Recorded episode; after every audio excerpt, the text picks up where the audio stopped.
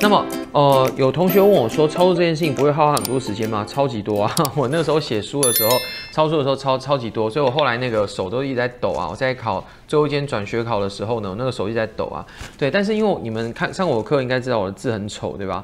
就是我尤其又写自己的笔记，我又没有想要看，所以呢，我基本上就是一直疯狂的写，我也不管我自己看不看得懂。那么，因为我是为了用写的方式去记忆，而不是为了让写的呃写完之后让我去看的啊，因为我知道我不会看，所以我一直不停用写的方式记忆。所以我当时花了一个多月啊，然后第一次的呃两千多到三千题呢，在一个多月写完，然后在后面的两个月的时间呢，我慢慢把剩下两千题补进去。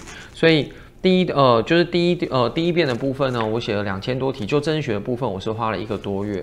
所以如果要这样算的话呢，我算算看啊，那么我一天大概都写多少题啊？六十题有。嗯，一天写六十题有，但是我的那个申论题呢，不一定全部都是完整。首先我没有写前言结语，哦，我就只有写的是定义，还有题目要问的，譬如说分类。那把定义分类写完之后呢，基本上我就结束了。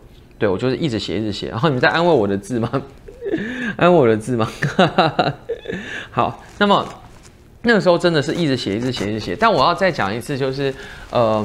其实呢，每个人的经验不同。我那个时候的准备考试就是土法炼钢，但是从现在的角度来看呢，我不会建议同学们一定要一直抄书。但是我其实常常建议同学们是一直不停的动动手。如果你是一个不容易记得的人的时候，我觉得一直不停的动手蛮重要的啊。然后再来呢，就是记忆的回溯点，就是有些同学你们上的一些特殊特殊的班级，你们应该有印象。呃，像去年啊，今年呢，可能我们就是疫情关系就没有训练到。但去年的话呢，通常第一个月结束的时候，韦博老师会会用一个 license 啊，就是一个认证，就是我可能会把我所教的科目呢，就是列出来，依照章节，每个章节里面呢，我就会去列说啊，这个章节呃，我认定呢，你要，譬如说第一章要有四个考点，第二章有八个考点，以此类推，我就认定好。接下来呢，可能前十二章加起来总共一百个考点，然后呢，要求同学们呢就开始去回溯啊，记忆就是回溯。那么每个章节里面有哪些考点？